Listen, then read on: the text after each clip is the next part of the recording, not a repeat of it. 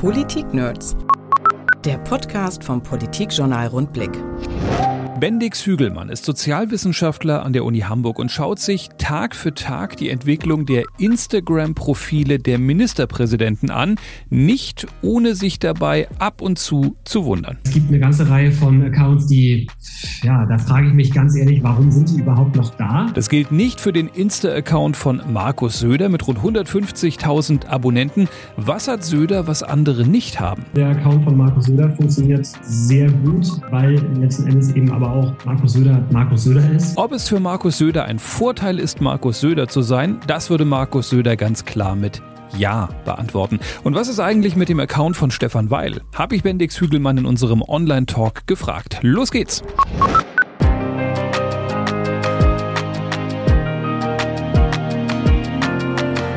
Erstmal Hallo nach Hamburg, Bendix. Hallo nach Niedersachsen, lieber Martin. Ich grüße dich sehr. Schön, dass wir mal wieder schnacken können. Ich freue mich ja sehr, dass du mal erreichbar bist, weil du ausnahmsweise in diesen Sekunden mal nicht auf Instagram bist. Was du da im Moment machst, ist, äh, das ist bei dir auf Twitter auch sehr gut zu verfolgen.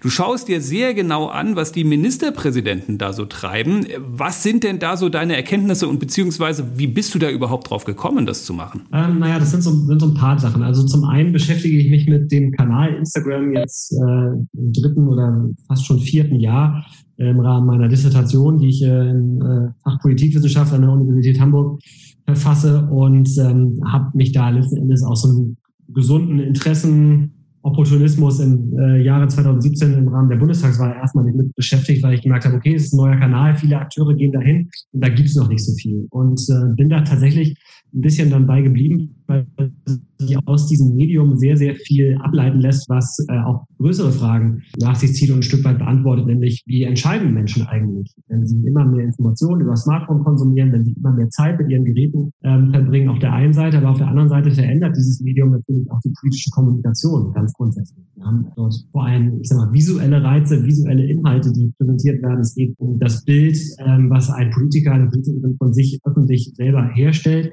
selbst inszeniert, wenn man so will. Und das verrät natürlich eine ganze Menge über den jeweiligen Account und auch sehr viel mehr als in der ersten äh, Momentaufnahme so zu sehen ist. Jetzt muss man natürlich, bevor wir über diese berühmten Inhalte sprechen, äh, mal kurz fragen, wenn wir die Tabelle uns angucken, wer steht oben und wer muss die Tabelle drehen, um sich mal ganz oben zu sehen bei den MPs? Ich versuche nachzuvollziehen, wie die einzelnen MPs als, äh, als Landeschefs in der Corona-Krise ihr Regierungshandeln kommunikativ in dieser Plattform begleiten. Und es gibt dort ganz unterschiedliche Typologien, die man aufstellen kann.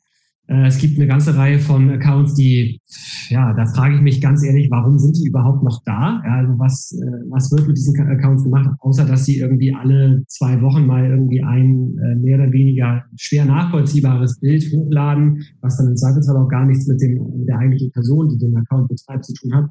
Auf der einen Seite, das ist das eine Extrem, das andere Extrem sind, sind Politikerinnen und Politiker, die wirklich sehr aktiv und auch wirklich inzwischen sehr professionell mit diesem Account arbeiten und durch die unterschiedlichen Medientypen, die wir bei Instagram sehen, also Bilder, Videos, IGTV, also längere Filme, auch die Möglichkeit, Audioschnipsel ähm, im Rahmen der Story-Funktion hochzuladen.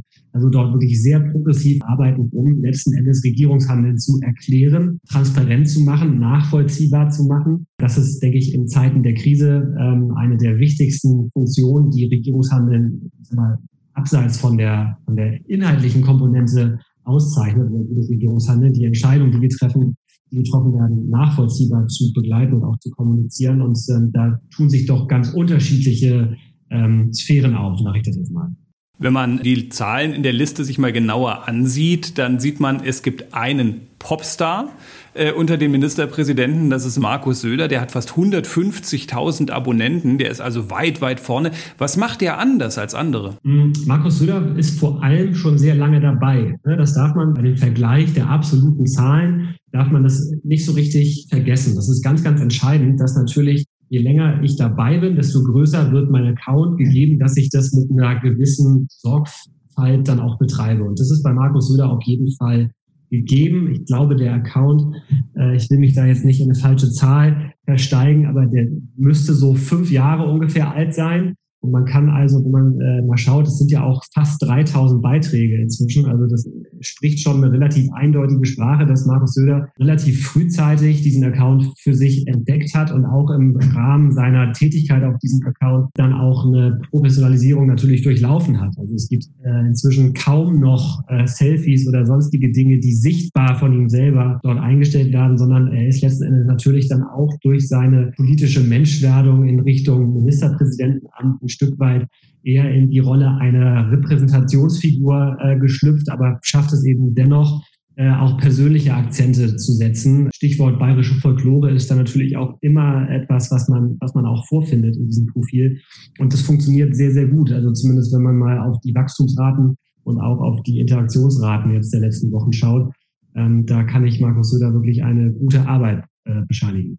Der Zweitplatzierte ist ja Armin Laschet. Zwischen 30 und 35.000 Follower hat er, glaube ich. Wenn man die beiden ähm, Profile mal vergleicht, von Söder und von Laschet, hat man so ein bisschen den Eindruck, bei Söder ist das nochmal ein Ticken professioneller. Die Fotos fast schon so ein bisschen Obama-Style teilweise. Laschet alles ein bisschen wackeliger, mehr Handmade. Aber bei Söder auch ein bisschen mehr Information. Also zum Beispiel so Öffnungstabellen, wo geht jetzt was los, sieht alles sehr professionell aus.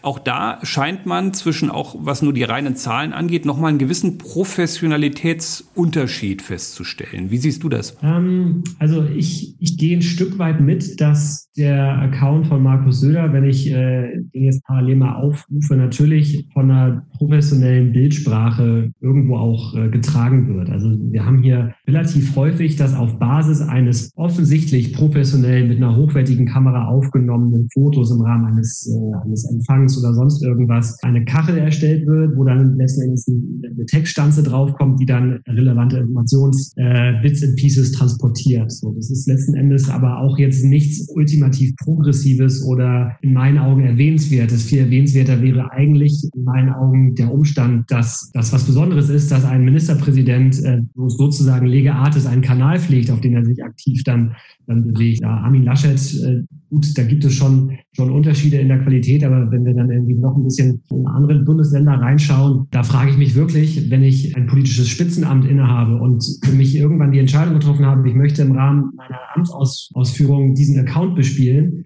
ähm, dann kann ich nicht verstehen, warum gerade in der jetzigen Zeit ähm, dann teilweise auf diesen Accounts überhaupt nichts passiert. So, also ähm, es gibt äh, das Profil von Dietmar Wolke beispielsweise, ist da jetzt leider ein, ein sehr prominentes Beispiel für, da letzten Endes auf diesem Account bis gestern ähm, seit Mitte April eigentlich überhaupt nichts mehr passiert ist. Und es ist letzten Endes ja eine Frage auch, äh, wenn ich diesen Account nicht aktiv nutze, warum bin ich dann überhaupt da? Dann wäre es in meiner Sicht, meiner Ansicht nach sehr viel stringenter zu sagen, ich, ich, ich lasse das dann einfach. Das ist ja auch okay. Man muss ja auch nicht jedes, jedes Medium bespielen, wenn man nach einer ersten Phase des Ausprobierens für sich entscheidet, das funktioniert nicht, das ist letzten Endes für mich irgendwie, der, Kosten-Nutzen steht nicht in einem richtigen Verhältnis. Ähm, aber ich glaube, so ein verwaistes Profil, das, ähm, das kommt auch, glaube ich, bei, bei, bei den Bürgerinnen und Bürgern nur so semi-gut an. Gerade wenn ich irgendwie auch an jüngere Menschen denke, denke ja, was dieser Mensch will mich politisch irgendwie vertreten und er schafft es nicht mal seinen Account zu updaten die Zahl ist ja eh so eine, so eine theoretische Grundsatzfrage. Also ich bin Armin Laschet, ich bin Ministerpräsident in einem Bundesland mit 16 Millionen Einwohnern. Dann hören sich natürlich 35.000 Insta-Follower, die sich erstmal viel anhören, in der Gesamtschau sieht das dann doch relativ wenig aus. Bringt es das trotzdem deiner Meinung nach? Das ist so ein bisschen die Frage nach dem goldenen Weg oder die, also ne, ich meine, letzten Endes ist das ja genau, genau das, was, was ich auch versuche, äh, sag mal, im Rahmen meiner eigenen Forschung ein Stück weit beantworten zu können. Bringt es das denn ja oder nein? Und aus meiner Sicht ist das eine Frage, die vor allem über den, über die Risikobewertung im Rahmen von sehr engen Landtagswahlkämpfen oder auch Bundestagswahlkämpfen zu entscheiden ist. Also, wenn ich sechs, wenn ich von einem Sechs-Fraktionen-Parlament ausgehe, dann haben wir jetzt wiederholt gesehen, dass die absoluten Zahlen, die ja die Grundlage für die relativen Mehrheiten darstellen, dass die sehr, sehr eng beieinander liegen. Also wir hatten äh, in Hessen 2018 waren es, glaube ich, 64 Stimmen, die nachher die äh, schwarz-grüne Regierungsmehrheit dann getragen haben. Jetzt in Thüringen, ich habe die, die jüngste Zahl nicht mehr präsent, da geisterte irgendwann mal ähm, die, die magische Zahl 5 äh, durch, durch den Ether, dass also die FDP nur mit fünf Stimmen überhaupt die 5%-Hürde äh, übernommen hatte. Aber letztendlich ist es egal, ob es fünf oder zehn oder 15 oder 100 Stimmen sind. Die Frage ist ja, wenn ich einen Kanal habe wie Instagram, wo ich weiß, ich kann damit eine Zielgruppe sehr, ähm, sehr genau erreichen, bin ich bereit, das Risiko einzugehen, dort nicht präsent zu sein und dort nicht gut präsent zu sein und dann im Zweifelsfall dort nicht die entscheidenden 50 oder 100 Stimmen zu mobilisieren. Ich glaube, da muss jede Partei und jeder, äh, jeder Akteur so ein bisschen äh, eine Risikobewertung vornehmen und sagen, okay, gehe ich, gehe, ich das Risiko ein, bin ich bereit, dort nicht präsent zu sein und äh, wenn ja, dann sollte ich da gute Gründe haben. Der Vergleich ist in Teilen ein ganz kleines bisschen unfair, weil du nicht anders kannst als natürlich Menschen-Accounts, also zum Beispiel den von Stefan Weil mit dem der Staatskanzlei Hessen, wo natürlich eine andere Form der Organisation dahinter steht, äh, zu vergleichen. Wo liegen da die Unterschiede? Man würde jetzt beim bloßen Draufschauen erstmal denken, naja, der Mensch oder die Partei SPD für den Menschen Stefan Weil hat mehr Möglichkeiten, kann flexibler sein, kann das mehr auf die Person zuknüpfen, als ich das jetzt als Staatskanzlei Hessen bei Volker Bouffier zum Beispiel machen kann. Das ist vollkommen richtig, aber wir sehen hier natürlich auch schon zwei unterschiedliche Grundsätze in der Herangehensweise an diesen Kanal. Wir haben auf der einen Seite ein Profil, das heißt Stefan.Weil, ja, das ist sozusagen der Mensch. Auf der anderen Seite haben wir dann die Staatskanzlei in Hessen, ähm, die dann sozusagen für die Amtszeit von Volker Bouffier auch Volker Bouffier als Motiv sozusagen und als äh, Ministerpräsident natürlich auch irgendwo dann kommunikativ begleitet. Das heißt, wenn Volker Bouffier irgendwann nicht mehr Ministerpräsident sein sollte, bleibt dieser Account der Staatskanzlei bestehen, wohingegen das Profil von Stefan Weil unabhängig von seiner Tätigkeit als Ministerpräsident besteht. Insofern haben wir letzten Endes hier so, eine, so, so ein Mischmasch aus der Frage, ähm, wie stark personalisieren kann ich eigentlich? Ja, und da gibt es auch noch keine klaren Antworten drauf, meiner, meiner Ansicht nach. Man sieht aber natürlich, dass die, die Staatskanzlei-Accounts etwas defensiver agieren, was so diese Personalisierung und auch das Self-Marketing der, der MPs betrifft. Meiner Ansicht nach zeigt sich über die Verwendung eines augenscheinlich privaten Accounts, der dann aber durch entsprechend professionelle Kanalpflege irgendwie hochgerüstet wird. Ich glaube, dass, dass da läuft sich gerade ein neuer Politikertypus warm, den letzten Endes aber auch unser sich veränderndes Mediensystem ein Stück weit hervorbringt, aber der auch, glaube ich, notwendig ist, um mittelfristig überhaupt noch, zumindest im digitalen Raum, nennenswert auch, äh, ich sag mal, schichtübergreifend und äh, generationsübergreifend zu den Menschen kommunizieren zu können und auch einfach sich entsprechend dessen, was, was Menschen auch im werblichen oder auch im, im, im, im sag mal, kommerziellen Entertainment-Bereich gewohnt sind, dem auch ein Stück weit zu entsprechen. Uns äh, interessiert natürlich der Account von Stefan Weil hier in Niedersachsen besonders. Da könnte man positiv sagen, als wir das letzte Mal telefoniert haben, stand da, glaube ich, noch eine 8 vorne. Jetzt ist er bei fast 9.500 äh, Abonnenten. Also man kann positiv sagen, es geht voran. Insgesamt gesehen, im Vergleich auch, jetzt muss man ja nicht zwingend einen Markus Söder äh, vor, vorholen, aber er hat halt 150.000, ist das noch alles sehr mau, was die Zahlen angeht. Wie beurteilst du da die Instagram-Arbeit von Stefan Weil? Eine Sache, die ich mich wirklich häufiger gefragt habe, ist, ähm, warum das, das Team augenscheinlich die Bilder so klein rechnet, dass sie dann etwas verpixelt hochgeladen werden. Das scheint mir ein technisches Problem zu sein, was es dort irgendwie gibt. Das haben andere nicht, um das mal vorsichtig zu beschreiben. Aber ansonsten ist man augenscheinlich hier schon um eine, ich sag mal, um ein einheitliches Narrativ und auch eine einheitliche äh, Bild-Text-Sprache bemüht. Stefan Weil nutzt diesen Kanal tatsächlich ähm, auch relativ häufig oder einigermaßen regelmäßig zumindest, um sich persönlich durch kleine Videobotschaften und so weiter an seine Followerinnen und Follower zu wenden, ähm, was auch entsprechend dann mit hohen äh, oder relativ hohen Engagementraten und auch Wachstumsraten einhergeht. Es gibt viele, viele gute Ansätze, das will ich auf jeden Fall sagen. Lass uns nochmal in den Vergleich reingehen bei den Ministerpräsidenten hier. Ich habe damals mal aufgemerkt, als es hieß, oh, Tobias Hans ist jetzt auf TikTok. Das war mega progressiv. Ich weiß nicht, wie progressiv er auf Facebook unterwegs ist. Wenn du jetzt als Berater angeheuert würdest und du würdest gefragt werden, naja, welchen Account soll ich mir denn am besten als Vorbild nehmen? Wer macht das besonders gut? Wer wäre das? Also der Account von Markus Söder funktioniert äh, meiner Ansicht nach sehr gut, weil letzten Endes eben aber auch Markus Söder Markus Söder ist. Ja, also das klingt jetzt trivial, aber das ist natürlich ganz entscheidend. Also wenn ich dann mit Politikerinnen und Politikern mal arbeiten darf in diesen Fragen, dann ist natürlich auch ganz erfolgskritisch, wie ist der jeweilige Mensch denn selber drauf? Und das ist nicht jedermanns Sache, diesen Account dann im Zweifelsfall so extrovertiert zu, zu bespielen wie, wie Katharina Schulze beispielsweise, die ja auch, auch häufig jetzt als Role Model für Instagram irgendwie herangezogen wurde, die das natürlich auch, auch ganz hervorragend macht. Aber das ist, ich kann das nur betonen, das ist auch, ist auch tatsächlich gerade am Anfang, wenn man versucht, sich in so eine Rolle, in so ein Rollenbild reinzubegeben als Politiker, der beispielsweise erstmalig um ein Mandat sich bewirbt, dann ist das häufig auch mit großen Anfangshürden versehen. Insofern ist für mich eigentlich vom Beratungsansatz her immer die entscheidendste Frage, bevor ich jetzt sage, ich gehe zu Instagram, ich gehe zu TikTok oder sonst was, zu fragen, ja, was will ich denn da? Und habe ich überhaupt was zu erzählen, was die Leute, die sich dort aufhalten, irgendwie interessiert. So und ähm, wenn diese ganzen grundsätzlichen Fragen nicht mit Ja beantwortet werden können, dann wäre mein Ratschlag, es zu lassen. Dann kann man, dann spart man sich Zeit, man spart sich Nerven, man spart sich Geld. Und in meinen Augen ist, gibt es wenig Dinge, die aus einer kommunikativen Perspektive mehr abtören als ein verwaister MP-Account bei Instagram, wo augenscheinlich sich seit Wochen niemand mehr drum gekümmert hat, obwohl gerade hier die größte äh, politische Krise seit, seit Jahrzehnten durchlaufen ungefähr. Das ist einfach in meinen Augen vollkommen unverständlich, wie man das so schleifen lassen kann. Lass uns noch einmal darüber sprechen, was ein Politiker, erst recht ein Ministerpräsident, der auf Instagram geht, von sich preisgeben muss. Ich finde, interessant wird es ja an so einer Stelle, wo man zum Beispiel den Menschen Stefan Weil vor und nach dem Friseurbesuch sieht, wo es menschlich wird, wo äh, der Mensch auf einem im Vordergrund steht.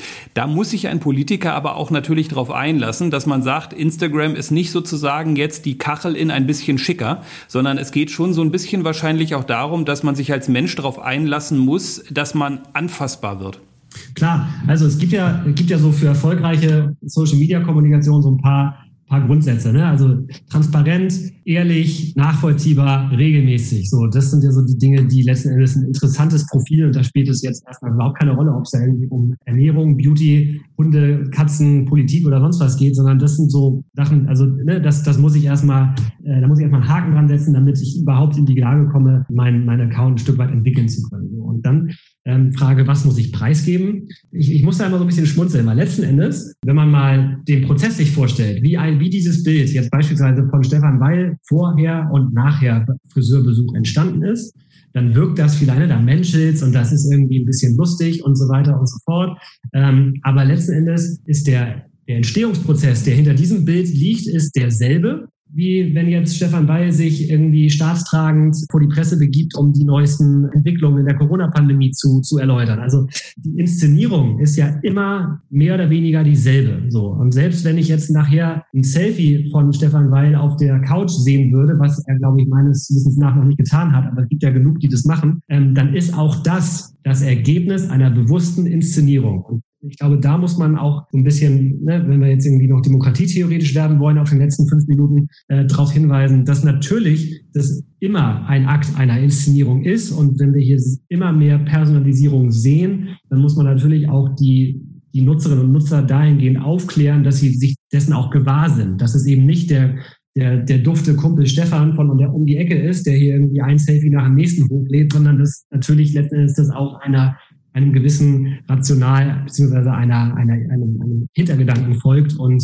ähm, insofern, äh, ich glaube, das, ähm, das ist ein, immer ein ganz, ganz wichtiger Punkt, sich dieses, diesen Inszenierungsgedanken eben nicht, den nicht aus den Augen zu verlieren. Trotz aller Jogging, Jogginghosen, Selfie, sonst was. Guck mal hier meine Kinderfotos. Ne? Also, aber es gibt sowas. Ne? Also ähm, ich, ich gucke ja durch die ganze Bundesrepublik über alle föderalen Ebenen hinweg mir die Profile regelmäßig an und ähm, irgendwann, irgendwann mache ich dann mal, mache mach ich vielleicht mal ein Bildband, die, die schönsten äh, Instagram-Kuriositäten der Landespolitik äh, oder auch noch darunter. Da gibt es also auch erstaunlich viele Fotos von, von, von Weißwürsten und sowas. Man, wundert sich. Also ich äh, harre wirklich gespannt auf dieses Buch. Äh, wir könnten noch Stunden weiter telefonieren. Das Problem ist, Bendix Hügelmann und ich haben einfach nicht so viel Zeit zum Miteinander reden, weil wir den ganzen Tag äh, durch die Instagram-Timeline scrollen müssen. Und deswegen haben wir für uns selber einfach nicht genügend Zeit. Danke, dass du für uns diese 30 Minuten hattest. Und äh, ja, viel Spaß. Wir sind gespannt, wie sich deine Zahlen weiterentwickeln, die du Tag für Tag weiter beobachtest. Wir linken mal dein Twitter-Profil mit rein. Dann können alle mal sich selber angucken, was sich da so Tag für Tag tut.